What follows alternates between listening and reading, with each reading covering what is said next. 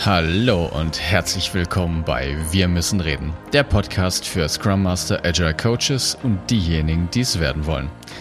Hier geht es um die Themen Organisationsentwicklung, Arbeiten in agilen Teams, der Umgang mit Komplexität und Leadership. Es geht um deine Fragen aus deinem konkreten Alltag und wir geben dir Denkanstöße. Schön, dass du wieder eingeschaltet hast und los geht's.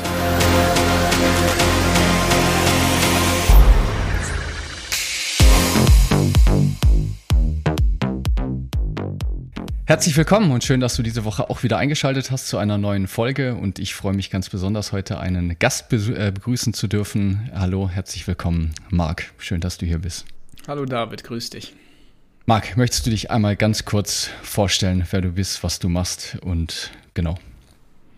Ja, ich bin ähm, 40 Jahre alt, habe einen Sohn, wohne in Südengland äh, seit einiger Zeit, weil ich halber Engländer bin und meine Frau Engländerin ist und äh, bin verstehe mich als Unternehmer, äh, habe das Unternehmen Intrinsify gegründet, das sich dafür einsetzt, dass in Unternehmen mehr echte Arbeit und weniger sinnlose Beschäftigung stattfindet. Das ist so ein bisschen unser Schlachtruf und das tun wir, indem wir viel zu dem Thema veröffentlichen, viel zum Thema Unternehmensführung und Organisationsentwicklung und gleichzeitig beraten wir dazu äh, mit unserer Beratungstruppe und betreiben Ausbildung für Führungskräfte, Berater, ähm, Projektleiter, quer durch die Bank eigentlich, alle, die sich dafür interessieren, die Rahmenbedingungen der Arbeit so zu gestalten, dass Arbeit wirksamer werden kann.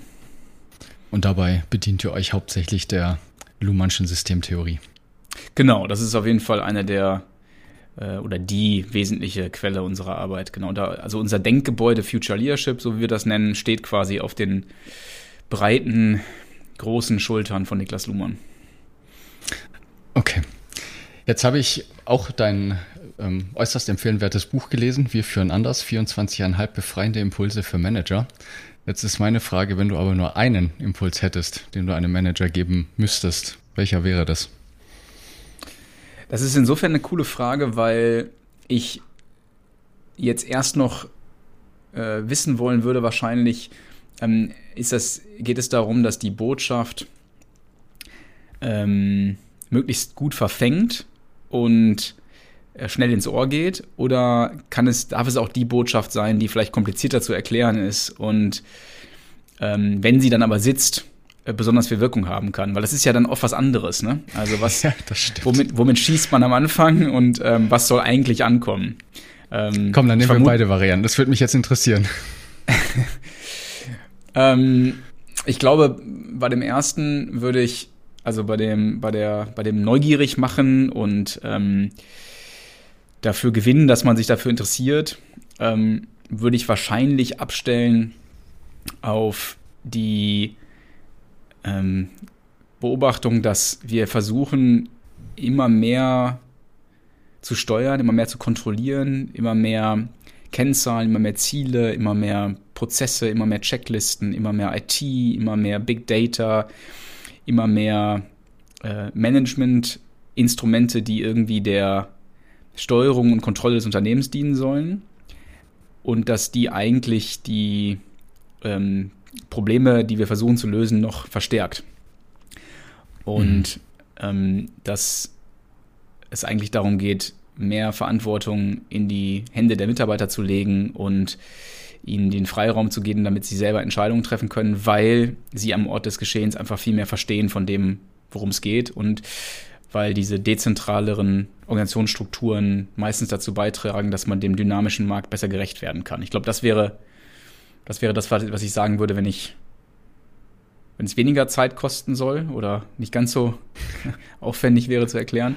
Und ansonsten würde ich wahrscheinlich ähm, versuchen, wenn ich mir ein bisschen mehr Zeit nehmen darf und es ein bisschen umfänglicher sein soll, würde ich versuchen zu erklären, dass Menschen nicht aus, äh, Entschuldigung, dass Organisationen nicht aus Menschen bestehen und welche Konsequenzen das hat. Dass wir also viel zu viel Personifizierung betreiben, dass immer, wenn irgendwas nicht funktioniert, wir das immer auf die Mitarbeiter zurückrechnen oder auf die Führungskräfte und die dann ändern wollen sei es durch Mitarbeiterentwicklungsprogramme oder Führungskräfteentwicklungsprogramme oder Beurteilungssysteme, die also denen meistens vorangestellt sind oder durch ähm, Zielsysteme, die auf den einzelnen Mitarbeiter abstellen oder durch Assessment Center, die den einzelnen Mitarbeiter vermessen sollen. Also äh, es, es geht immer um den Einzelnen und dass Mitarbeiter aber eigentlich erst im Verbund wirksam werden und dass dieser Verbund das Interessante ist, also das, was sie zusammenhält, das, das System, mhm. das Spiel, ähm, dass, dass, dass es darum geht, das System zu entwickeln und nicht die Menschen.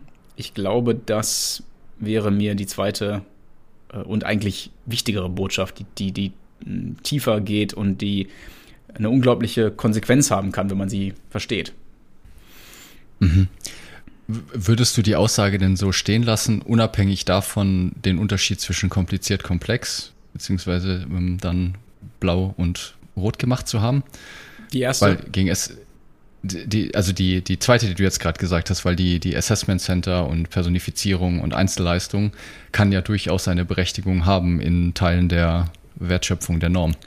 Nein, natürlich. Also wenn, ich, wenn wir dann noch mehr Zeit haben, dann würde ich anfangen zu differenzieren. ne? Und, äh, ja, okay, und natürlich auch enough. sagen, dass es nicht ganz so einfach ist, äh, wie, wie es auf der Oberfläche scheint. Ähm, es gibt so viele Sachen, die man dazu sagen kann. Vielleicht würde ich auch dafür werben wollen, dass ähm, Führung und Organisationsentwicklung einfach nicht so einfach ist, wie man immer denkt. Es gibt halt kein mhm, Rezept ja. und es gibt halt einfach keine Blaupause und ähm, aber das ist natürlich auch auf der Oberfläche auch wieder eine banale Botschaft. Da nickt ja auch jeder. Ähm, also man ja. muss irgendwie hinter den Vorhang gucken, um zu sehen, dass es genauso wie es echt anspruchsvoll ist, eine Brücke ähm, von England nach Frankreich zu bohren, äh, und den Ärmelkanal zu äh, durchwinden. Ähm, genauso ist es auch verdammt schwer, eine Organisation zu entwickeln. Da braucht man echt eine Menge ähm, Know-how und Gefühl und Geduld und vielleicht ist der Vergleich auch hinkt auch ein bisschen, weil das kann man natürlich mehr errechnen, dieses Tunnel bauen. Ähm, aber es ist halt ein echt voraussetzungsreiches Vorhaben und ich glaube, wir bekommen in unserer Grundausbildung, ob bei einer Uni oder einfach so die betriebswirtschaftliche Grundbesolung vermittelt uns einfach nicht, welche Kenntnisse man eigentlich benötigt, um heutzutage Unternehmen auf eine wirksame Art und Weise führen und entwickeln zu können. Die meisten tun das aus ihrer Intuition heraus und ähm, mhm. freuen sich dann, wenn sie ein Gerüst bekommen, bei dem sie feststellen, ach, das ist ja das, was ich schon lange gemacht habe. Nur jetzt kann ich meine Intuition endlich einordnen. Ja, das finde ich interessant. Warum, warum glaubst du denn, fehlt da vielleicht das, das Verständnis? Weil genauso wie du gesagt hast, ne, keiner würde, also äh, vor allem nicht in Deutschland und ich glaube fast weltweit nicht auf die Idee kommen, eine Brücke zu bauen, ohne einen Statiker mit dabei zu haben oder Stimmt. ein Haus zu bauen ohne einen Statiker. Aber wenn es um die Organisation geht, habe ich zumindest das Gefühl, und das, ja, genau, kann ich jetzt aber auch nicht wirklich begründen, ist einfach nur das, so wie ich in den letzten Jahren erlebt habe, da ist die der Wunsch nach jenem, jemandem gar nicht so groß. Also die Idee ist ja gar nicht da. Die meisten wissen ja nicht mal, dass es eine Organisationstheorie gibt. Ja, ja, das stimmt. Ähm, ich, ich vermute mal, dass ein großer Grund ist, dass es einfach jahrzehntelang wunderbar funktioniert hat, weil wir ähm, uns leisten konnten, den lebendigen Teil der Organisation weitestgehend zu ignorieren. Ne? Also hm. dadurch, dass die Welt lange so träge war, es wenig Wettbewerb gab, ähm, und das halt in den letzten Jahrzehnten je nach Branche zugenommen hat, könnte ich mir vorstellen, dass ähm, wir in der Lehre ähm, und kulturell einfach noch hinterherhinken. Und ich, ich meine, ich weiß es ja von mir selber. Ich bin aufgewachsen in der äh, und, und vor allen Dingen auch ausgebildet worden in der Schule und in der Uni mit einem sehr mechanistischen Weltbild. Ja, immer ja, mit ja. Ursache, Wirkung, sehr kausal. Und ähm, das hat mich richtig geschockt am Anfang. Ich weiß noch, als ich das erste Mal mit diesen ganzen Themen in Verbindung gekommen bin, ähm, über die wir hier sprechen, dass ich, dass ich richtig Schmerzen hatte, weil ich gemerkt habe, das geht so tief in meine Grundüberzeugung der Welt ja. und, und, und stellt die alle irgendwie auf den Kopf, dass es mir wirklich Schmerzen bereitet hat, mich dafür zu öffnen. Und ich glaube, das sind halt so ganz, ganz tiefe Glaubenssätze und Selbstverständlichkeiten, die wir in uns tragen und auf denen so vieles fußt. Und in dem Moment, wo ich das hinterfrage, hinterfrage ich automatisch auch ganz vieles andere. Ne? Ähm, ja, ja. Es ist fast schon, das ist ein richtiger Paradigmenwechsel im Denken. Und das macht es sicherlich schwer. Und ich glaube, man kann das Also ist vielleicht ein bisschen zu großspurig, um das äh, mit sowas wie irgendwie Relativitätstheorie oder so zu vergleichen. Ähm, aber vielleicht auch nicht, weil das hat einen riesen Impact für unsere Gesellschaft. Ja. Äh, die Art und Weise, wie Unternehmen geführt werden. Das, das hat was mit Wohlstand zu tun, das hat was mit Leistungsfähigkeit zu tun, mit Zufriedenheit am Arbeitsplatz. Und ähm, so wie, wie Einstein irgendwann äh, einfach eine andere Art und Weise gefunden hat, auf die Welt und die Zusammenhänge zu gucken, ähm, hat Luhmann das auch getan. Ähm, und natürlich nicht nur Luhmann, auch seine, seine Vorgänger, aber ich glaube, das ist im, im wahrsten Sinne des Wortes ein Paradigmenwechsel und der, mhm. der ist, der kostet einfach Zeit, vermutlich. Ja, jetzt ja, kann ich kann ich mir nicht ähm, ver verkneifen, das äh, blöde Wort dieses Mindsets hier zu benutzen, aber es klingt ja fast danach. Ne? ja, aber es ist auch egal. Also es sind genau, es sind die die Glaubenssätze. Ich ich glaube, ich weiß, was du was du meinst. Es ist wirklich ein ein wenn man diese Brille einmal aufgesetzt hat, kann man nicht mehr anders sehen. Die ist einfach immer da. Also mir geht es zumindest so. Ich kann nicht mehr diese Brille abziehen. Irgendwer hat das letztens in unserer Ausbildung gesagt, das ist wie Augmented Reality. Ne? Man setzt sich diese Brille auf und dann sieht man plötzlich andere Sachen. Warum sollte man sie wieder absetzen? Also wie blöd wäre, ja. also angenommen, ich könnte durch die Straße laufen und ich hätte eine Brille, bei der mir die Geschwindigkeit der Autos angezeigt wird und vielleicht sogar die Gedanken der Menschen. Ja, ich weiß nicht, ob ich das immer wissen wollen würde, aber Du weißt, du weißt, worauf ich hinaus will. Ne? Also warum sollte ich die wieder absetzen? Das ist ja, äh, zumindest würde ich sie immer selektiv aufsetzen wollen, weil ich merke, da, da sehe ich mehr, da kann ich Probleme schneller lösen und wirksamer lösen. Deswegen äh, ist, wie du, wie du sagst, man kriegt das nicht mehr weg.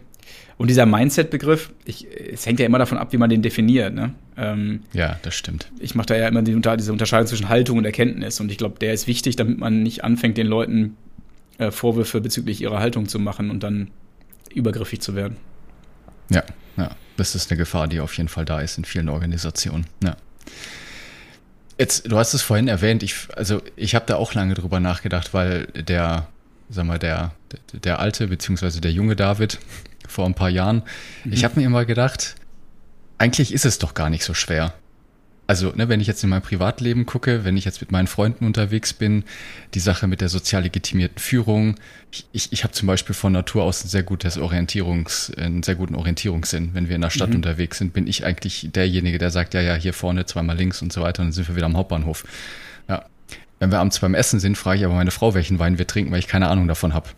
Mhm. So, ne, aber das ist, das ist so normal dass wir einfach themenbezogen die Führung abgeben. Und ich habe mich ja. echt immer gefragt, warum zum Teufel ist das so verdammt schwer in Organisationen? Jetzt mittlerweile weiß ich, dass es andere soziale Systeme sind, die anders funktionieren, aber trotzdem bleibt so ein Stück weit die Frage in mir, weil du vorhin auch gesagt hast, es ist halt nicht so einfach und dann kommt doch bei mir der Punkt auf, wo ich mir dachte, doch, eigentlich ist es doch gar nicht so schwer.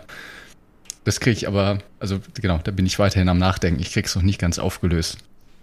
Es hat, glaube ich, auch viel damit zu tun, und darüber haben wir auch in der Ausbildung gesprochen, dass die, mh, hm, dass es ja immer noch andere Kräfte gibt, die auf die Situation ja. wirken. Ne? Also das macht sich auch aus anderen Gründen stabilisiert, weil sie halt eine Sekundär- oder Tertiärfunktion hat. Und ähm, das äh, fügt ja auch noch weitere ähm, Facetten hinzu, die es noch komplizierter machen, als es eh ohnehin schon ist, oder komplexer, müsste ich eigentlich sagen. Ähm, du, hast, du hast insofern, glaube ich, recht, als dass, also ich habe zum Beispiel jetzt auch häufig so Diskussionen ähm, intern bei uns, ähm, bei, der wir, bei denen wir uns fragen, ja, was müssten wir eigentlich tun, um unsere Ausbildung noch wirksamer zu machen? Und dann ringe ich immer damit, mich zu erinnern, was fiel mir denn damals schwer, als ich angefangen habe, mich damit zu beschäftigen. Und inzwischen denke ich so, ist doch klar. Also Ne, der Aspekt ist doch klar, der Aspekt ist doch klar, so wie du gerade ja, auch sagtest, ja. es ist doch, wie kann man denn anders denken? Aber wenn ich mich dann zurückerinnere, ähm, von in, in ne, so vor zwölf Jahren oder so, ähm, an, und an diese Schmerzen, die ich damals hatte, dann äh, schießt mir wieder in den Kopf, dass ich da, da saß und dachte, das kann doch nicht sein, das verstehe ich nicht. Und dann wochenlang damit gerungen habe ähm, und nachgelesen habe und wieder nachgefragt habe. Und wahrscheinlich hat das auch was damit zu tun gehabt, dass äh, eben so grundsätzlich an meinen Überzeugungen ähm, äh, gewackelt worden ist mit diesen mhm. Sichtweisen. Ja. Ja, spannend. Okay. Ich habe jetzt noch eine allgemeine Frage und dann würde ich äh, fachlich noch ein bisschen tiefer einsteigen. Ich habe so zwei Themenkomplexe mitgebracht, die ich mhm. Äh, ganz gerne mit dir diskutieren möchte. Genau. Die erste noch Frage, die ich voran, vorab schicken möchte. Wie nicht, warum denn die Systemtheorie? Weil die Systemtheorie an sich ist ja auch, wenn wir den Konstruktivismus zugrunde legen, ja auch nur ein, ein Konstrukt. Ne? Sie kann ja auch keinen Wahrheitsanspruch haben. Aber also warum hast du dich jetzt, ich würde mal sagen, jetzt seit zwölf Jahren der Systemtheorie verschrieben? Weil ich bis jetzt noch nichts Besseres gefunden habe, um die Probleme so wirksam zu lösen. Das ist einfach ein super Werkzeug. Ne? Also, äh, wenn ich Holz durchsägen will, ähm, dann hat sich die Säge bewährt und ich, mir fällt kein guter Grund ein. Ähm, also alle anderen Werkzeuge, die mir bis jetzt begegnet sind, äh, mit denen geht das irgendwie nicht so gut mm, und, und dauert länger und ist mühsamer und ähm, ist nicht so scharf. Und so ähnliches verhält es sich hier auch. Also ich, äh, wenn ich durch andere, andere Brillen gucke, dann sehe ich nicht so klar wie durch die systemtheoretische. Mhm. Das ist der Hauptgrund. Was, was, was sind dann andere Werkzeuge, die du ausprobiert hast in deiner Vergangenheit? Naja, also ich komme ja sozusagen aus dieser, wie eben schon gesagt, aus dieser betriebswirtschaftlichen Perspektive mhm. und äh, da war ich mindestens mal auf einem Auge blind, wenn nicht sogar auf dem anderen äh, halb verschwommen. Ne? Da, da habe ich einfach weniger Sachen gesehen. Ähm, dann habe ich irgendwie diesen ganzen, ähm, ich, ich denke, das kann man so als systemisch bezeichnen. Also wenn man so diese The Fifth Discipline liest oder sowas von Sänge oder ne, also diese, diese, diese diese Perspektiven, die irgendwie den systemischen Blick aufmachen und die Zusammenhänge erklären. Ähm, und auch beim Lean Management, was mich stark umgetrieben hat, ähm, was ich aber damals noch nicht ganz durchdrungen hatte, also die tiefere Philosophie dahinter, geht es ja irgendwie auch immer um Zusammenhänge oder äh, Theory of Constraints. Ne? Dann sehe ich die Engpässe in einem Unternehmen, ähm, Viable Systems Model. Ähm, ich habe mich auch oberflächlich mit der Transaktionsanalyse beschäftigt. Ähm, ich habe mich auch oberflächlich mit der Psychologie beschäftigt.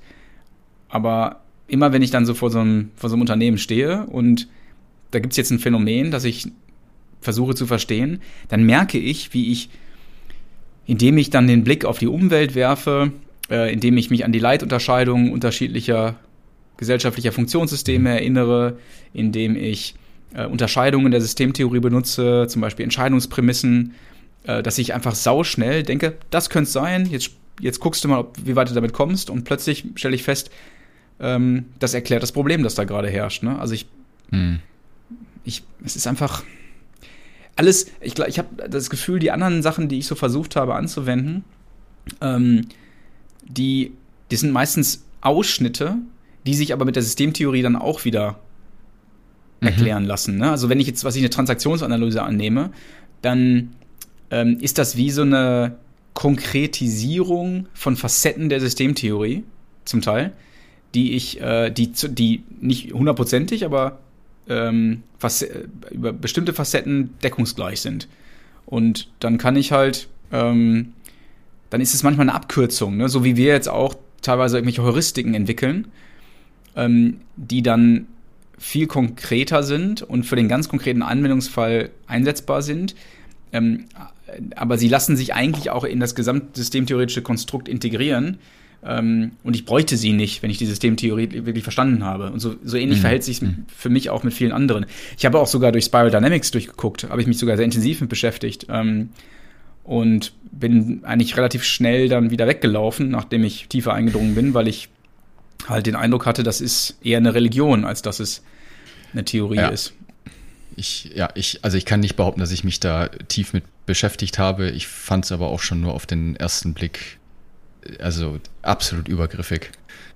Mhm. Weil es ja nichts anderes heißt wie, pass auf, das ist der Zielzustand, das ist, äh, dann bist du sozusagen erleuchtet, in Anführungsstrichen, ne? da musst du hinkommen und äh, das sind jetzt die Wege, die ich dir als Guru aufzeige, um da hinzukommen und dann noch diese Klassifizierung mit verschiedenen Farben und äh, ja, also mir hat es auch ja. nicht gefallen. Da würden Aber, uns jetzt ja. wahrscheinlich die anderen integralen Denker aufs Dach springen und sagen, naja, so ist es ja auch nicht gedacht. ja, äh, ja, und trotzdem wird es erstens ständig so praktiziert. Ähm, und zweitens gibt es eine, eine Grundannahme, die für mich unvereinbar ist und wo man sich quasi entscheiden muss, mit welcher Brille man jetzt gerade besser klarkommt, nämlich einfach diese, äh, dieses Evolutions, ähm, äh, dieser Evolutions äh, Gedanke, ne, der in der Systemtheorie drin steckt. Ähm, das ist also, mhm. dass, dass die Systemtheorie eben von der, äh, von der Annahme ausgeht, dass ein System von seiner Umwelt erzogen wird. Und wenn sich die Umwelt ändert, ändert sich auch das System. Weil das System ja. immer versucht, die, die Umweltunterscheidung, äh, die, die äh, System-Umweltunterscheidung wiederherzustellen. Ähm, und dadurch gibt es irgendwie keine eingebauten Pfade ne? oder so, so, so, so ja. Stufen. Das, das, das passt einfach nicht zusammen. Das geht nicht mit dem Evolutionsgedanken zusammen.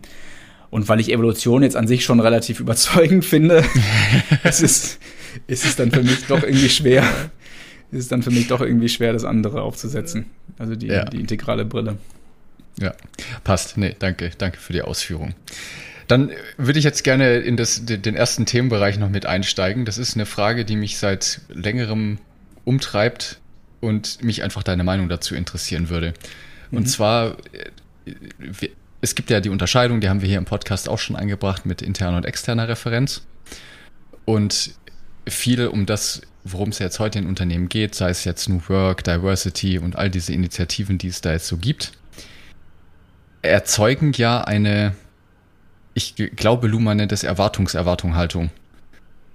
Und ich habe mich jetzt gefragt, ob diese ganzen Sachen, die wir heute sehen, von der ja Future Leadership auch sagen würde, dass es alles interne Referenzen sind, die nichts mit der tatsächlichen Wertschöpfung zu tun haben, dass die über die Zeit hinweg jetzt zu einer externen Referenz geworden sind. Dadurch, dass es alle tun, sind neue Leute, die auf den Markt kommen, so geprimed, würde ich mal sagen, dass sie sagen, hey, das bieten noch alle an, warum bietet ihr das nicht an? Und wenn ihr es nicht anbietet, dann geht es zu einem anderen Unternehmen. Du meinst für die Mitarbeiter, also für Bewerber? Für, für, für, die Mitarbeiter, genau. Also dadurch, dass es mittlerweile alle machen, dadurch, dass es so gut, ich würde mal sagen, dass da so gute Vertriebsarbeit geleistet wurde, stelle ich mir die Frage, ob es nicht mittlerweile doch zu einer externen Referenz geworden ist, diese ganzen Moden. Also kann man sich es als Unternehmen heutzutage überhaupt noch leisten, sich nicht mit diesen Themen zu beschäftigen? Also ähm, wenn die Annahme stimmt, dass Mitarbeiter nicht zu einem kommen, weil man keine New Work-Fassade hat zum Beispiel oder keine Agilitätsfassade, ähm, dann würde ich sagen, und man deswegen in Schwierigkeiten gerät ne, bei der Wertschöpfung, würde ich sagen, ja, dann ist es eine externe Referenz. Aber ich würde noch mal, ich würde in Frage stellen, ob das wirklich so ist. Also einfach mal Gegenthese, die diese diese Berichte, ne, dass die Bewerber sowas fordern, die Beschreibungen von Bewerbungsgesprächen, die wir so hören und äh, in denen dann immer gesagt wird, unsere oder die Umfragen, die gemacht werden und so, ähm, die werden ja alle schon ähm, durch ein bestimmtes Denkschema hindurch betrieben. Ähm, also wenn ich die Umfragen sehe, dann wird gefragt, wie wichtig ist dir sowas? Ja. Ähm, das heißt, da wird schon eine Annahme eingebaut in ja. die Umfrage. Und in den Bewerbungen ähm, gehen die Bewerber hin, nachdem die ein Karrieremagazin gelesen haben.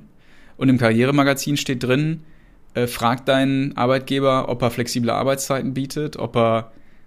Ja, genau. Ähm, äh, ne, also das, das ist schon, das ist quasi äh, medial, das ist, meinst du ja vielleicht auch, das ist medial quasi schon äh, so verstärkt worden, dass die Bewerber auch schon mit diesen Erwartungen ins Gespräch gehen. Aber wenn ich dann da sitze im Bewerbungsgespräch und sage, ja, das ist ja alles ganz nett, aber ähm, eigentlich geht es doch darum, dass äh, wir gemeinsam tolle Arbeit leisten können und ich unterstelle mal einfach, das willst du auch, ähm, dann behaupte ich, äh, löst sich dieses, äh, dann ist es so, als würde dieser ganze diese ganze Fassade in sich zusammenfallen, dieses ganze Spiel, das man gemeinsam spielt. Und ähm, man wacht quasi aus dem Traum auf und redet wieder vernünftig miteinander. Ich habe letztens, das war, das war eine echt schöne Erfahrung. Wir haben letztens Aufnahmen für unsere On-Demand-Sessions durchgeführt, ne, für das, äh, für mhm. unsere Ausbildung, äh, die unsere Teilnehmer eben asynchron äh, konsumieren können. Und saßen wir im Studio und hatten unsere drei Kameraleute und Tonmann und Regie und so dabei. Und dann haben wir genau über dieses Thema gesprochen. Also wie Bewerber, was die für Erwartungen haben heutzutage und so weiter. Ähm, das war eher so am Rande. Und äh, trotzdem haben wir es irgendwie aufgezeichnet. Ich glaube, es war für, für eine mögliche Veröffentlichung auf Social Media. Ähm, und danach kam der eine Kameramann, der die ganze Zeit eigentlich kaum was gesagt hatte, war halt einfach einer aus dem Team, der seinen Job gemacht hat, sag ich mal, kam zu mir und bedankte sich bei mir. Also wir hatten, ist nicht so, dass der jetzt unterwürfig war, ne? Wir hatten ein tolles Verhältnis, wir haben auch gequatscht in der Pause und ja. alles, aber ja, wir haben halt inhaltlich nicht gequatscht. Und kam zu mir und hat sich regelrecht bedankt, weil er meinte, jetzt verstehe ich endlich, warum ich so ein Störgefühl habe und was mich die ganze Zeit aufregt und warum ich in meinem letzten Job so unglücklich war. Ähm, das heißt, ohne dass die Medien irgendwas verändern, würde ich behaupten, wenn die Unternehmen im Bewerbungsgespräch Tacheles reden würden, wäre, würden alle gemeinsam aus diesem Traum aufwachen und würden sich wieder auf das rückbesinnen, worum es eigentlich geht. Ähm, und insofern ist es dann doch wieder keine externe Referenz, nur oberflächlich.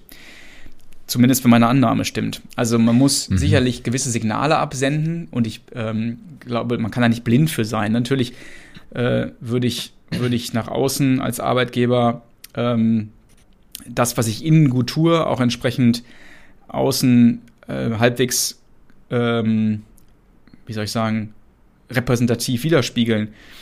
Aber diese übertriebene, dieser übertriebene Fassadenbau provoziert, glaube ich, eher, dass man die falschen Leute kriegt und dass man im Bewerbungsgespräch sind, sich in Kommunikationsspiele verwickelt, äh, die, von denen beide Seiten glauben, dass sie, so wie du gerade sagst, Erwartungserwartungen, ähm, in, auf denen beide Seiten glauben, dass sie so ins Gespräch einsteigen müssen. Und ich glaube, das lässt sich sehr leicht durchbrechen. Also im konkreten ja. Einzelfall. Also ich glaube, bei Leuten, die jetzt schon ein paar Jahre Berufserfahrung haben, die das Spiel kennen, da würde ich dir vollkommen recht geben. Ich habe mich dann auch einfach nur an meine Zeit zurückerinnert, wo ich mich um meinen ersten Job beworben habe. Und ich meine, woher sollte ich es auch wissen? Ne? Ich war ja noch nie im Job. Und natürlich habe ich mir dann eben im Online oder bei Freunden oder wie auch immer einfach mal Erfahrungsberichte geholt. Ne? Was Klar. soll ich denn eigentlich fragen? Also, was mache ich denn in so einem Bewerbungsgespräch? Und genau wie du gesagt hast, dann liest man so ein Magazin und du kommst ja um diese Themen nicht mehr rumrum.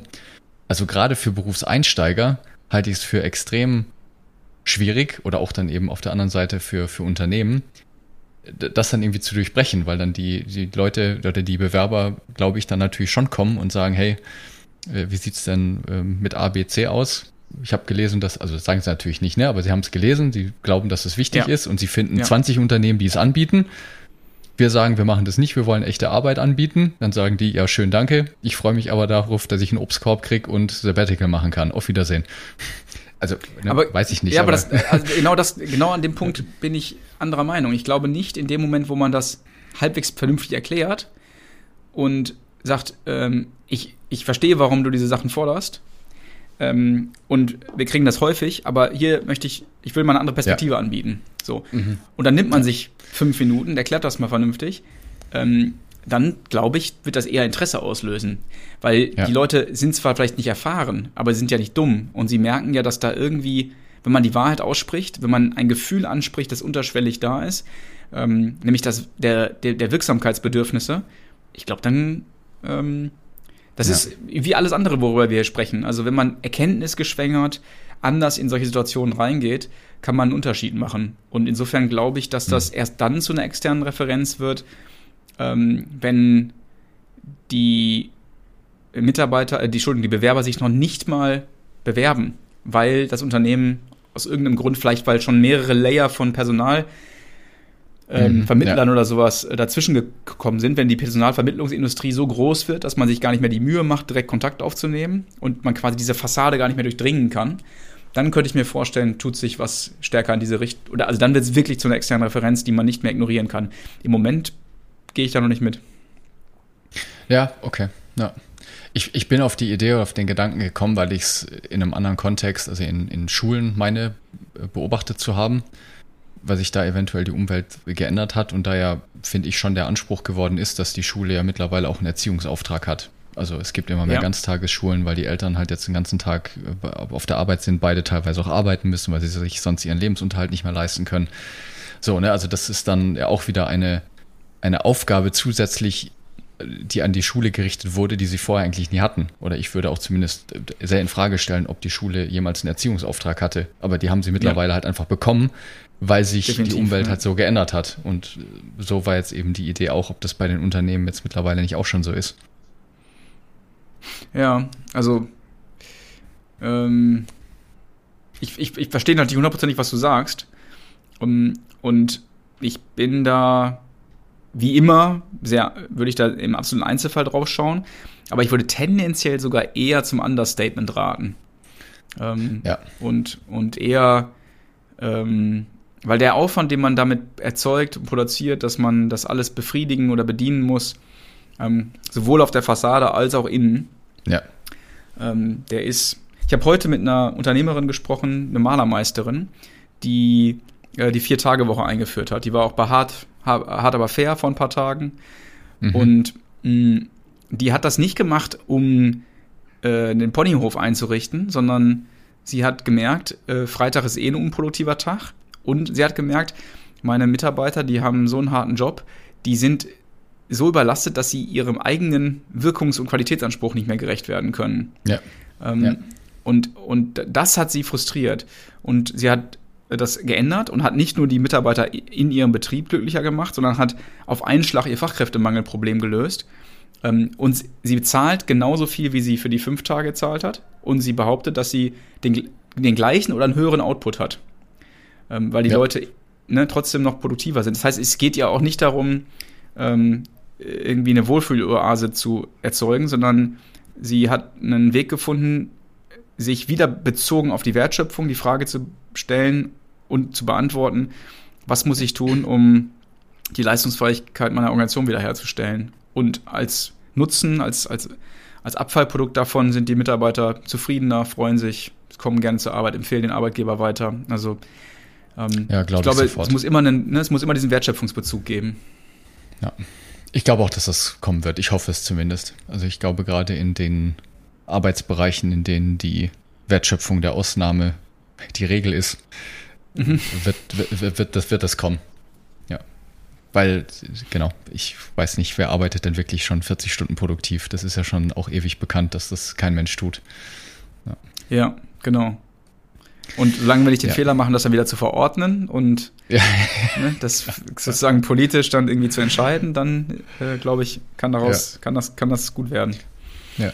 Okay, weil wir bei der Ecke jetzt gerade sind, würde mich auch da noch kurz deine Meinung interessieren, wenn man das kurz darstellen kann. Was, was glaubst du oder wie sieht das Recruiting der Zukunft aus? Das ist echt eine richtig gute Frage. Die habe ich so noch nie gestellt bekommen und mir auch selber noch nie gestellt. Hm. Also, ich glaube, irgendwann, ich glaube, ich glaube an diesen Fachkräftemangel. Also ich glaube daran, ich habe da in ja. letzter Zeit auch viele Gespräche zugeführt. Ähm, wir versuchen das gerade auch selber. Ähm, ist noch nicht ganz spruchreif, aber ist in der Mache. Also so spruchreif, dass ich es hier sagen kann, aber ähm, wir, sind, wir arbeiten an so einer, ja, so einer Serie von ähm, Podcasts und Veröffentlichungen rund um den Fachkräftemangel, weil wir auch dieses Thema immer häufiger als, mhm. als Frage bekommen. Und deswegen habe ich mich jetzt auch ein bisschen damit beschäftigt. Und trotzdem kratze ich noch an der Oberfläche, würde ich sagen. Aber ich glaube daran, dass es, also rein mathematisch ja. Ähm, ne, durch, die, den, durch den demografischen Wandel und mal vorausgesetzt, wir, wir schrumpfen uns nicht äh, zurecht ähm, in der Wirtschaft, dann glaube ich, ist das wirklich ein Problem. Äh, zumindest in manchen Berufsgruppen. Und ich glaube, dass es jetzt noch kein so großes Problem ist, weil sonst äh, würde, also man merkt das zum Beispiel daran, dass es einfach noch nicht Chefsache ist. Ne? Also es ist im Moment immer noch eine klare HR-Aufgabe und ähm, die Chefs äh, widmen sich, also auf strategischer Ebene widmet man sich, widmet man sich denen noch nicht äh, systematisch in den meisten Unternehmen. Ähm, und das ist für mich schon ein Indiz dafür, dass es einfach noch nicht ausreichend drückt und schmerzt. Aber um deine Frage zu beantworten, ich glaube, perspektivisch äh, wird das dazu führen, dass das so ein strategisch wichtiges ähm, Element des Erfolges wird, dass es zur Chefsache wird. Dass, ähm, also will sagen, dass, ne, das bespricht man am Geschäftsführertisch. So, ne? Die mhm. Geschäftsführung wird das gemeinsam besprechen, weil es nicht, und zwar auch in größeren Unternehmen, ähm, und das wird man nicht einfach nur abgeben an HR.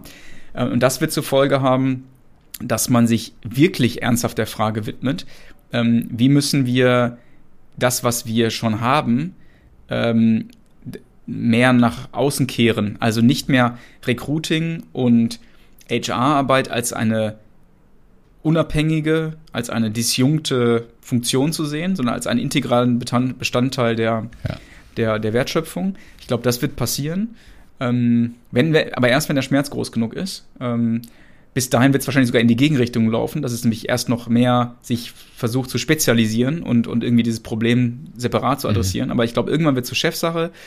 Ähm, und dann wird man viel mehr dazu übergehen, zu akzeptieren, dass man die Leute nicht am Markt bekommt, wie man sie haben will, sondern man wird Leute einstellen und äh, den, das, was wir zwischen, den Unterschied, den wir vornehmen zwischen Wissen und Können, dem wird man Rechnung tragen. Also man wird, mhm. äh, äh, man wird erkennen, ich kann die Leute ähm, eh nicht so einstellen, dass sie sofort zur Wirksamkeit kommen. Ich ähm, fange viel früher an. Ich suche auch nicht nur Absolventen, ich suche auch nicht nur in meinem Fachbereich, ich suche auch nicht nur, also ich, ich weitere meinen Radius deutlich aus, stelle noch viel mehr auf ähm, persönliche Passung ein und lasse die Leute früh arbeiten, um herauszufinden, ob die in den Job reinpassen. Ich glaube, das, das wird die Tendenz sein. Man wird sich von diesen ganzen äh, Assessment-Centern und ähm, äh, Vermessungen der, der Bewerber wieder trennen, weil man einfach merkt, dass das andere wirksamer ist. Man wird also wieder die, die gute alte Probearbeit quasi wird man professionalisieren. Die, Probe, die Probezeit als Probezeit wirklich nutzen. Genau. Ja. ja. Und das ja. professionalisieren und dadurch halt wirklich herausfinden, äh, passt die Person zu uns unabhängig und können wir sie dahin entwickeln? Hat sie Talent? Ähm, und weil man merken wird, das geht viel besser, wenn die Leute einfach mal anfangen, bei uns zu arbeiten und wir nicht vorher äh, mit der ganzen ähm, damit einhergehenden Arroganz, ne, die, die, die damit verbunden ist, ähm, glauben, wir könnten die, Mitarbeiter, die Bewerber im Vorhinein äh, angemessen filtern. Ja. Ja. Ja, interessant, ja. Ich, ich habe vor glaube, Anfang des Jahres gab es einen äh, ganz interessanten Podcast wieder mit äh, Gerhard Wohland bei Expedition Arbeit. Und mhm. da hat er äh, gesagt, dass er viel mehr darauf pochen würde, die, die, die, die, die Probleme, die Problemlöser herauszustellen. Ne? Und das fand ich einen ganz interessanten Gedanken, den ich jetzt gerne bei uns auch mal verproben möchte. Also sozusagen Challenges ausschreiben und sagen, hey, liebe Leute, das ist ein echtes, fettes Problem. Wir ja. kriegen es nicht gelöst fühlst du dich in irgendeiner Art und Weise angesprochen, dieses Problem zu lösen. Bei uns kriegst ja. du die Möglichkeit, das zu tun. Also mehr von der Seite zu kommen, anstatt diese Fassade aufrechtzuerhalten mit hier, wir suchen XY mit äh, zehn Jahren genau. Berufserfahrung, 50.000 Euro Spaß Jahresgehalt. An Teamarbeit ja, Spaß an Teamarbeit, genau. Ja. Aber im Idealfall schon drei Unternehmen erfolgreich geführt und gegründet und ja, genau. Also das, was man halt alles kennt aus den Stellenausschreibungen, die beliebig austauschbar sind. Ich war letztens bei einer Konferenz und da ähm, habe ich auch was zum Fachkräftemangel gesagt. Das war eher so platitüdenhaft, weil der Vortrag ging eigentlich um was anderes. Und dann habe ich irgendwie gesagt, ähm, dass der Fachkräftemangel eigentlich immer innen beginnt, ne? also in der, ähm, in der Bindung der eigenen Mitarbeiter, indem man ihnen äh, Gelegenheiten zur Leistung verschafft und so weiter. Und dann kam abends beim Essen äh, jemand auf mich zu, ein Unternehmer, ähm, und sagte, ja, Sie haben ja an sich recht, aber ähm, das geht bei uns nicht, das reicht nicht. Ne? Also wir haben einfach einen riesen Fachkräftemangel. Und dann ging das so hin und her und ich irgendwie habe ich das Gefühl, das war so angestrengt und dann habe ich ihn gefragt, wo arbeiten Sie denn? Und dann hat er mir das Unternehmen genannt und dann habe ich die Website gegoogelt und bin auf deren Karriereseite gegangen und habe mir das mal durchgelesen und dann habe ich gesagt, wie also dieser kein Wunder, dass sie niemanden bekommen, ne? Da stand der gleiche Scheiß wie bei jedem anderen. Da hatte sich niemand auch nur ansatzweise Gedanken drüber gemacht. Ähm, es waren einfach so vollkommen oberflächliche Allgemeinplätze über, ähm, ja, wir suchen halt irgendwie äh, tolle Leute. Letztlich stand ja. da, das, das hätte man auch hinschreiben können. Wir suchen tolle Leute. Ja. Ja. Und ähm, dann habe ich ihm vorgeschlagen, äh, dann habe ich ihn gefragt, was habt ihr denn jetzt gerade für große Probleme? Also wo, wo, wo ringt ihr mit? Bei euch in der Fertigung zum Beispiel. Das war so ein, das war eine Maschinenbaukonferenz. Und dann hat er mir ein paar erzählt, habe ich gesagt, stellt doch die auf die Website. Ähm, und sagt, ihr kommt da gerade nicht weiter. Und, und dann guckt mal, was passiert. Und ich weiß nicht, ich habe nicht geguckt, ob er es gemacht hat, aber ähm, ich glaube ja. auch, das ist, äh, ist eine viel, viel erfolgsversprechendere Strategie. Ja. Okay, sehr gut. Dann machen wir mal einen kurzen Themensprung. Und zwar, wir als Organisationsentwickler, was wir machen, ist, dass, dass wir Muster erkennen und dann probieren, daraus Schlüsse zu ziehen und äh, gegebenenfalls auch dann Rahmenbedingungen zu schaffen, um Veränderungen dieser Muster wahrscheinlicher zu machen. ganz grob ist das ja das, was Organisationsentwickler tun. Mhm. Ja, jetzt ist ja mit äh, ChatGBT ein großer Konkurrent auf den Markt gekommen. Und ich meine, das ist ja ein absolutes, ähm, ein Experte im Sinne von Mustererkennung. Also die Frage ist, wie, inwiefern siehst du oder wird die KI in Zukunft unsere Arbeit bestimmen, die ja auch letztendlich nichts anderes tut, als Muster zu erkennen und daraus zu lernen? Ich brauche meinen Körper, um diese Muster zu erkennen. Also, wenn du in einen Raum reingehst ähm, und nicht verstehst, was da los ist, hat dein Körper schon längst dir die Signale gesendet, die du brauchst, um dich nicht zu blamieren. Ne? Also ja. du gehst ins Restaurant ähm, in, in London, fünf Sterne, gibt es Sterne für Restaurants? Nee, ne? Michelin Star, irgendwie Doch, so. Genau, ja. genau.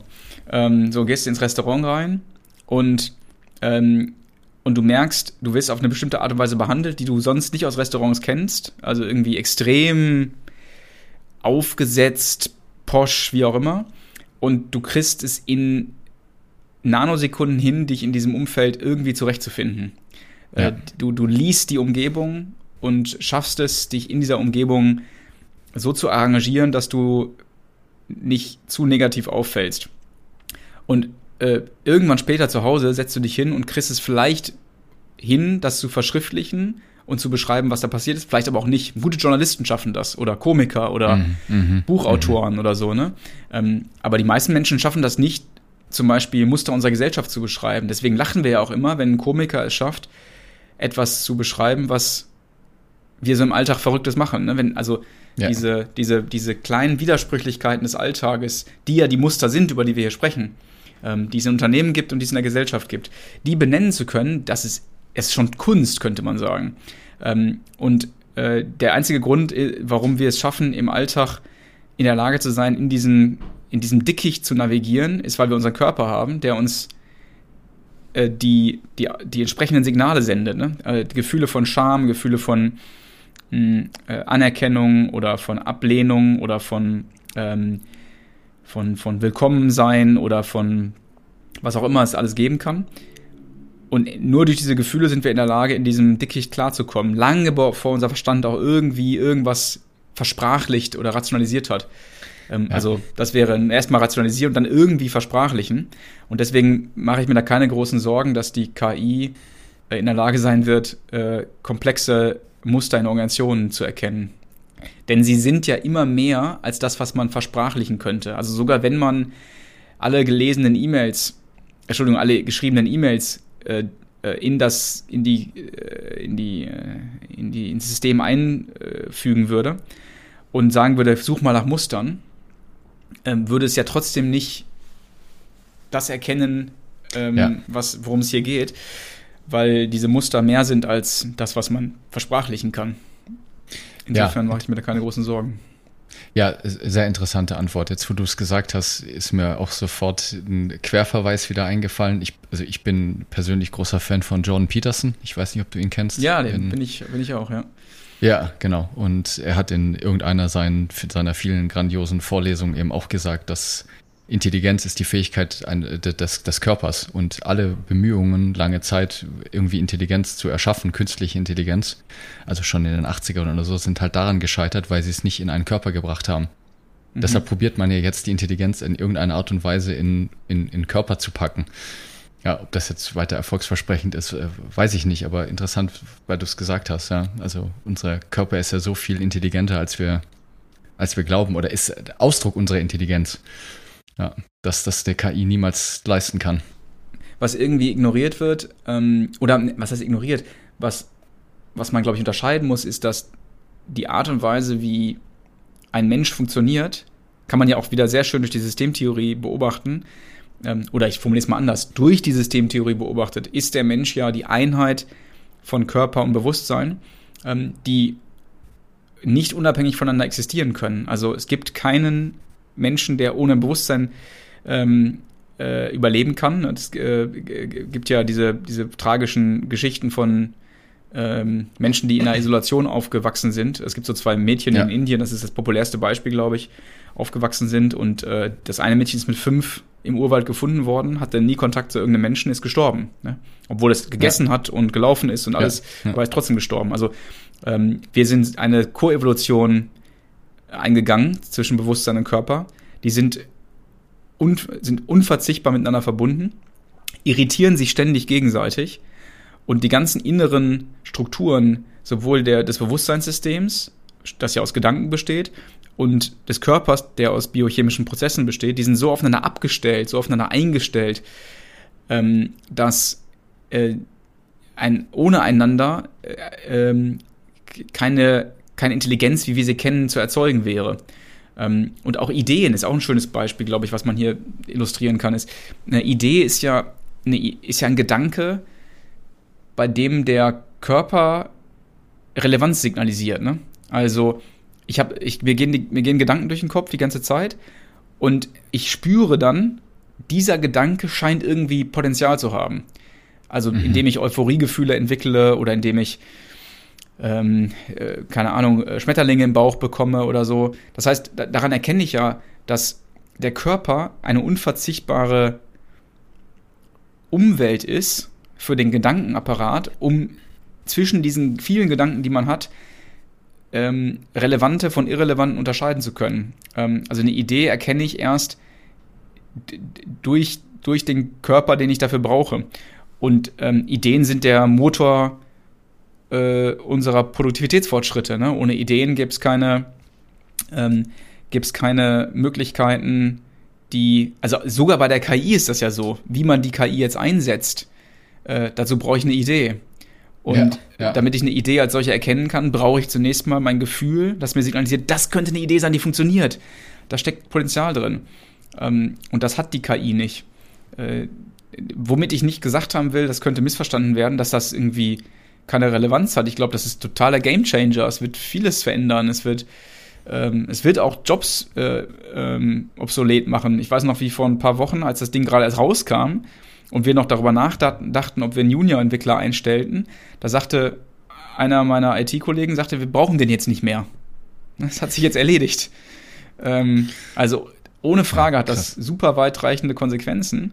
Ähm, und ich arbeite auch schon mit dem, mit dem Ding häufiger. Aber äh, es ist deswegen keine, kein Ersatz für das, was wir hier gerade diskutiert haben.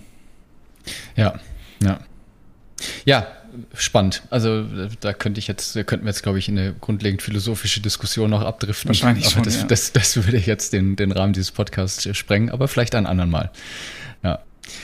Dann würde ich jetzt langsam zum, zum Abschluss dir noch gerne die Frage stellen. Wir haben jetzt über Systemtheorie ges äh, gesprochen und auch über äh, Teile der Inhalte der Future Leadership Ausbildung. Ähm, wie ihr habt euch ja bestimmt Gedanken gemacht, ne? oder wie wollt ihr denn vermeiden, dass Future Leadership oder auch die Systemtheorie ähm, als Beobachtungswerkzeug auch zu einer Management-Mode verkommt? Wie es jetzt in der Vergangenheit ja auch oft passiert ist. Ne? Ja. Also wenn das jetzt an, an Traktion gewinnt und immer mehr Leute bekommen, dass es dann eben auch den leider den gleichen, das gleiche Schicksal erleidet wie die vielen Moden vorher auch. Ja, ich glaube, das ist unvermeidlich. Ähm, also eine Strategie, die wir verfolgen, um das für uns als weniger schädlich enden zu lassen, ist, dass wir eben immer mehr von Future Leadership sprechen und äh, immer weniger von Systemtheorie, also insbesondere in der Öffentlichkeitsarbeit. Ne? In, der, in der Ausbildung kann man es dann in Ruhe erklären, kann man mhm. sowieso, das ist immer anders. Ne? In der Öffn also wenn ich Sa Sachen veröffentliche auf LinkedIn oder in Artikeln, ähm, dann merke ich, ich könnte ohne es zu wissen, könnte ich eine Reaktion ablesen, ob jemand sich mit der Systemtheorie beschäftigt hat äh, oder nicht. Also ohne, dass, dass die mir das vorher gesagt haben. Ähm, weil das Missverständnispotenzial ist so gewaltig und ähm, es ist alles so voraussetzungsreich. Das heißt, wenn ich in der Ausbildung bin und man das alles vernünftig erklären kann und die Facetten und differenzieren und vernünftig didaktisch aufbauen, ist das alles kein Thema. Ähm, aber auf der Oberfläche ist es auf jeden Fall ein Thema und ich glaube, das, was du gerade sagst, wird definitiv passieren. Ich glaube, die Systemtheorie wird verramscht werden und ähm, wird mm, ja sozusagen ähm, flacher gemacht. Ähm, das wird dann die ganze systemtheoretische Nerd-Szene auf die Palme bringen, aber wie immer wird das nichts helfen. Ja, dann dann wird es ja. so Beschwerden geben, das ist doch nicht mehr die echte Systemtheorie. Und um das zu also um dafür zu sorgen, dass wir dann nicht wie die Deppen dastehen, ist eine Strategie, dass wir halt von Future Leadership sprechen und ähm, unsere eigene, unser eigenes Werkzeug quasi haben. Ähm, wir sagen natürlich auch, um uns nicht zu überheben, dass das alles von der Systemtheorie genährt ist, aber wir lassen es auch gelegentlich weg, diesen Hinweis, einfach um ähm, eher so eine Eigenmarke, ein eigen, eigenes Werkzeug zu prägen, mhm. wo, wo, natürlich auch wieder die gleiche Gefahr bestehen kann. Aber ja, zumindest haben ja. wir es ein bisschen mehr in der Hand, weil wir, weil man zu uns kommt dafür, ne? man lässt sich von uns ausbilden und dann können wir irgendwie sicherstellen, dass es ein gewisses Niveau behält. Ähm, und wir sind dann nicht äh, einer von vielen Systemtheorie-Anbietern. Das ist so eine, eine Strategie. Jetzt kann es natürlich sein, dass irgendwann Leute sagen, hey, ich biete auch Future Leadership an. Das wäre eigentlich wünschenswert für uns. Wäre großartig, wenn sich das so weit verbreitet. Ähm, und dann müssen wir uns wieder was Neues einfallen lassen. Aber das ist erstmal so die Zwischen, Zwischenstufe. Ich glaube aber, dass das passiert, ja. Ja, also zumindest ist jetzt mein Eindruck, die Systemtheorie gibt es natürlich schon lange, aber jetzt in den, in den Wirtschaftskreisen hat es ja jetzt erst, weiß ich nicht, in den letzten weiß ich nicht, fünf bis zehn Jahren Einzug gehalten oder bekommt ja. jetzt langsam erst dann mehr Aufmerksamkeit. Also ich hoffe mal, dass wir da jetzt erst am Anfang des Produktlebenszyklus stehen und noch ein paar glorreiche Jahre bevorstehen, bevor es verramscht wird. Ja. Ich hoffe, ich hoffe auch. Es gibt ja, ich meine, wie du gerade sagst, es gibt es natürlich schon ewig und ähm, es ist auch alles schon geschrieben und gesagt worden. Ähm, nur halt nicht von jedem und noch nicht so publikumswirksam. Und das ist nebenbei bemerkt ja auch eine der mh, Aufträge, die wir uns selber gegeben haben. Wir wollen mit Intrinsify versuchen, die Systemtheorie so zu übersetzen, dass sie im Alltag genutzt werden kann, ohne dass sie zu sehr verflacht. Ähm, und das ist irgendwie eine anspruchsvolle Aufgabe, die, die aber richtig Spaß macht. Und ich glaube auch, sagen zu dürfen oder zu können, dass uns das relativ gut gelingt. Ähm, aber das führt natürlich auch dazu, dass sie mehr Verbreitung findet. Und im Moment, wenn ich mich so umgucke, ähm, welche anderen größeren Marken mit der Systemtheorie äh, hausieren, so wie Metaplan oder so zum Beispiel, dann mhm. würde ich sagen, ja, großartig. Ne, da mache ich mir keine Sorgen. Und ich, also ich, das ist so ein, äh, eine, äh, eine Bereicherung für den Markt. Und ähm, also ja. die gibt es ja schon viel länger als uns, ne? Also davon ja. abgesehen. Aber ähm, ich, ich freue mich so, dass wir so einen aufgeklärten und äh, guten und, und, und, und, und äh, weitsichtigen Wettbewerber haben, die ähm, in manchen Details, glaube ich, auch noch viel ähm, äh, facettenreicher, weil theoretischer sind als wir. Also Stefan Kühl als, als, ja. als echter Systemtheoretiker, muss man ja sagen, ähm, gräbt da ja auch in der letzten Facette rum. Ähm, und es ist toll, solche Marktbegleiter zu haben. Und ich glaube auch, wie du sagst, da gibt es da gibt's jetzt erstmal noch einige Jahre, in denen das ähm, noch nicht zu sehr verwässert. Aber äh, mit der Zeit wird das sicherlich passieren. Ja. Okay, welche weiteren Produkte habt ihr denn noch in eurer Pipeline und wo können sich denn hier die Zuhörer und Zuhörerinnen noch erkundigen, wenn sie euch finden möchten oder dich? Also wir haben zwei große Veränderungen gerade vor. Also es gibt ja, das wissen ja auch nicht alle, wir haben mal eine Ausbildung ne, ähm, für Organisationsdesigner und es gibt so zwei wesentliche Veränderungen, die wir vornehmen werden. Eine ist, dass wir merken, dass in dieser Ausbildung eigentlich noch etwas fehlt, dass es erleichtert, sich vorstellen zu können, wie man jetzt einzelne Denkwerkzeuge oder auch Werkzeuge zum Handeln ähm, im Alltag einsetzen würde. Und wohl wissend, dass man die Realität nie angemessen simulieren kann, also echtes Üben geht immer nur in der Praxis, ja. haben ja. wir trotzdem ganz, äh, ganz gute Formate gefunden, in denen wir glauben, auch online alles, äh, und wir nennen das Trainingscamp, äh, in, in denen man durch ähm, das Kennenlernen von weiteren Heuristiken, das Erarbeiten von weiteren Unterschieden. Ähm, wir haben äh, äh, Tonaufnahmen und Videos, äh, die man auseinandernimmt hinsichtlich bestimmter Beobachtungswerkzeuge. Ähm, also wir versuchen dieses ganze Werk, die ganzen Werkzeuge, die man kennenlernt in der Ausbildung, um äh, Führungs- und Organisationsentwicklungsprobleme besser lösen zu können, die versuchen wir im Trainingscamp so aufzubereiten, dass man sich daran wirklich üben kann. So, das ist, das ist so ein Produkt, das jetzt gerade in der Beta-Phase ist, also die ersten Kunden und für meine Begriffe gut anläuft. Und das werden wir ausweiten und das läuft dann im Herbst ähm, äh, in der Vollausbaustufe. Und das andere, was wir tun wollen, ist, wir wollen anfangen, die ein oder andere zielgruppenspezifische äh, Ausbildung anzubieten, weil ähm, ich habe es so verglichen bei uns intern, oder ich weiß gar nicht, ob ich auf den Vergleich gekommen bin oder wer anders, aber ähm, so wie nicht jeder Sprachwissenschaftler werden will, ähm, sondern vielleicht einfach nur das Anwaltsenglisch lernen will oder das Zahnarzt äh, Spanisch, ähm, so will so will jetzt auch nicht irgendwie der Projektleiter oder der Controller oder die Teamleiterin äh, Organisationsdesigner werden. Ne? Ähm, also man braucht nicht immer alle tiefsten Verwinklungen der Systemtheorie kennenlernen. Ähm, und die, kennt, die lernt man ja auch nicht kennen bei uns, aber ne, also viele lernt man kennen. Ähm, mhm. Sondern es reichen manchmal auch ähm, und vor allen Dingen will man was haben, was sich auf den konkreten Alltag seiner eigenen Tätigkeit bezieht.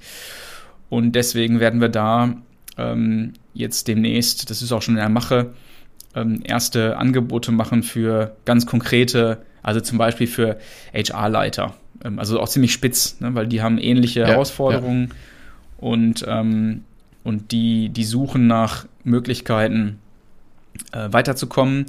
Und wenn die dann unsere Seite sehen, dann sagen die ja, ich, ich will ja nicht Organisationsdesigner werden, ne? ich will HR-Leiter bleiben und, und da besser werden. Und für die ganz konkret ein Angebot zu machen. Das, ähm, daran arbeiten wir gerade. Unter anderem an dieser Zielgruppe und auch nach anderen, an anderen. Ja. Ja, spannend. Dann freue ich mich drauf, was da noch so auf die Welt zukommt. Ja. Ähm, ganz bestimmt. Welche Frage hättest du denn noch erwartet und äh, die habe ich dir heute noch nicht gestellt? Du hast mir geschrieben auf LinkedIn, als du mich gefragt hast, ob wir uns heute unterhalten, äh, hast du mir gesagt, du willst irgendwie über Purpose reden. Deswegen hatte ich erwartet, dass du mich dazu befragen würdest. Also, ähm, ja, das war der das Teil ist, mit der. das muss ich nicht tun. nein, nein, das war der Teil mit der, mit der, mit der Schule und der Erwartungs, Erwartungshaltung. Das, also der Purpose gehört dazu, ne? Purpose, New Work, Diversity, so. all diese ja. verschiedenen Sachen, die jetzt an, an Organisationen herangetreten werden und die sie anbieten. Und ob es denn jetzt wirklich notwendig ist. Also das, das lief unter dem, dem Teil. Aber gut. Ja, sehr aufmerksam. Verständnis. ja. ähm, was würde ich denn sonst noch erwarten, was du mich fragst? Das waren ja schon sehr facettenreiche und ähm, tiefgehende Fragen zum Teil. Insofern, also ich weiß ja nicht, wer bei euch so zuhört, aber ähm, ich könnte mir vorstellen, dass manche sich fragen, ähm, aber die sind wahrscheinlich jetzt eh schon raus, falls, falls die das, sich das noch fragen. Was habe ich denn jetzt von dem Ganzen? Ne? Also was, warum soll ich überhaupt äh, mich damit beschäftigen? Was reden die da? Das ist so, das ist so, äh, die, die reden da wie auf so einem hohen Ross in irgendwelchen akademischen ähm, abgehobenen Unterscheidungen und, und, und, und philosophischen Diskussionen. Was soll ich jetzt als Teamleiterin oder als Projektleiter damit anfangen? Ne? Das ist aber die Frage hätten wir wahrscheinlich ganz am Anfang beantworten sollen. Ähm, sonst sind die wahrscheinlich jetzt schon weg. Ähm, weil die, ich glaube, das ist eine wichtige Frage, die, die, die wir als, ähm, wenn ich das so sagen darf, Szene auch beantworten müssen, damit das ja. Ganze Anschluss findet. Ne? Mm. Und das ist mit, übrigens auch mit ein Grund, warum wir diese zielgruppenspezifischen Ausbildungs- äh, oder Kurse eher anbieten wollen. Ähm, weil, weil man eben nicht Organisationsdesigner werden will. Ne? Man will halt, man will wirksamer werden. Und das ist letztlich das, glaube ich, auch die Antwort darauf. Weil viele Führungskräfte erleben, wie sie so im Sandwich sind zwischen äh, einer immer dynamischeren Wertschöpfung, wo sie selber den Überblick verlieren, also wo sie merken, ich muss meinen Mitarbeitern eigentlich mehr Verantwortung geben. Und auf der anderen Seite immer mehr Druck von oben, immer mehr Erwartungen von oben, immer mehr ähm, Konformitäts ähm, von oben und sie, sie, sie ringen nach, nach Wirksamkeit. Sie wollen in ihrer Karriere weiterkommen und eine gute Führungskraft sein. Und in dem Versuch, das zu tun, gucken sie sich irgendwelche äh, Führungsstil-Sachen an, äh, versuchen zu lernen, wie kann ich meine Mitarbeiter in Mitarbeitergesprächen besser, ähm, äh, besser versorgen, kann besser zuhören, ähm, wie kann ich sie motivieren, wie kann ich ähm, selber mich mehr entwickeln, damit ich aufmerksamer bin. Ähm, und dabei entgeht ihnen vermutlich, dass es gar nicht an ihnen liegt, sondern dass der Rahmen, in dem sie arbeiten, häufig das Problem mhm. ist. Ähm, und dass ein Teil dieses Rahmens auch für sie veränderbar ist. dass sie also mehr am System und nicht im System arbeiten könnten und damit wirksamer werden würden. Und ich glaube, wenn, wenn das ankommt, dass äh, Führungskräfte und andere Rollen äh, mit dem Blick, den wir hier gerade besprochen haben, eine Chance haben, auf einer fundamentaleren Ebene, auf einer substanzielleren Ebene mehr Wirksamkeit entfalten zu können, äh, dann haben wir, glaube ich, was geschafft, wenn das ankommt. Und das ist ja nicht irgendeine theoretische, ähm, wie soll ich sagen, Hoffnung, sondern das ist, ist ja äh, beobachtete Praxis. Ne? Also wenn man sich ja. die vielen Höchstleistungsunternehmen anguckt, die wir jetzt inzwischen so kennenlernen durften, dann, dann ist es einfach bemerkenswert, wie die diesen Paradigmenwechsel im Denken vollzogen haben. Natürlich längst nicht alle Mitarbeiter, die da arbeiten, auch längst nicht alle Führungskräfte, die da arbeiten, aber an den entscheidenden Stellen sind äh, maßgebliche Veränderungen im Denken äh, im Gange und, und dadurch werden andere strukturelle Voraussetzungen geschaffen und plötzlich werden diese Unternehmen deutlich erfolgreicher und die, die Mitarbeiter haben deutlich mehr Wirksamkeitserlebnisse und deswegen auch Spaß bei der Arbeit. Das ist, glaube ich, das, worum es am Ende gehen muss. Ähm, und deswegen ist auch jede theoretische Diskussion immer nur bis zu dem Punkt wirklich interessant, finde ich, bis sie einen Nutzen für den, also für mich zumindest, ist sie ne, nur so lange interessant, wie sie einen echten Nutzen für den Alltag hat. Danach wird es dann, äh, wir haben da ja auch vorher kurz drüber gesprochen, ich finde das irgendwie auch spannend, sich so in diesen Tiefen der Theorie zu verlieren. Ja, aber absolut. ich verliere die Lust an dem Punkt, wo ich merke, so richtig, wenn ich jetzt herausfinde, ob das jetzt so oder so gemeint ist bei Luhmann und ich dadurch keine Erkenntnis für meine Arbeit ziehen kann, dann vergeht hm. mir so langsam die Lust, noch weiter nachzubohren. Also dieser Praxisbezug, das ist das, was mich immer äh, reizt. Wobei die Erkenntnis ja meistens auch erst nachher ist, ne? Also welche Konsequenzen das für meinen Alltag hat, hatte ich auch oft im Nachgang erst, nachdem ich mich dann damit beschäftigt habe. Also das ist auch wieder so das ein stimmt. schmaler Grad. Ja. Da, da, hast du recht, ja. Manchmal muss man, ja, stimmt, manchmal muss man erstmal sich darauf einlassen. Ja, also wenn man das erste, oder das erste, ein Buch von Luhmann liest, Organisation und Entscheidung oder so, dann ist, glaube ich, der Weg bis zur Erkenntnis, was man im Alltag damit machen kann, noch sehr weit. Aber er ist dann doch sehr fundamental. Aber, aber das, das, ist ja genau das, was ich meine, ne? Das ist ja, und deswegen, deswegen machen wir diese Arbeit, weil äh, das so weit weg ist vom Praxisbezug. Das macht es natürlich auch so unglaublich mächtig, weil es so universell einsetzbar ist. Ähm, aber damit holt man zu wenige Leute ab. Ja. Marc, ich danke dir vielmals für deine Zeit und für das sehr abwechslungsreiche, facettenreiche Gespräch und Gerne, wünsche dir noch einen ähm, schönen Tag und freue mich, wenn du vielleicht auch in Zukunft dann auch noch mal in, anderer, in einem anderen Rahmen über die mehr philosophischen Themen reden können. Sag Bescheid, sehr gerne. Mach's ja, gut. Alles Bis dann. Klar. Ciao. Ciao. Das war der Podcast Wir müssen reden. Wenn du eine Frage stellen möchtest oder auch einfach wissen möchtest, welche Fragen wir als nächstes beantworten, wann die nächsten Live-Sessions stattfinden oder wann wir Sonderveranstaltungen anbieten, das alles erfährst du auf unserer Webseite wir-müssen-reden.net.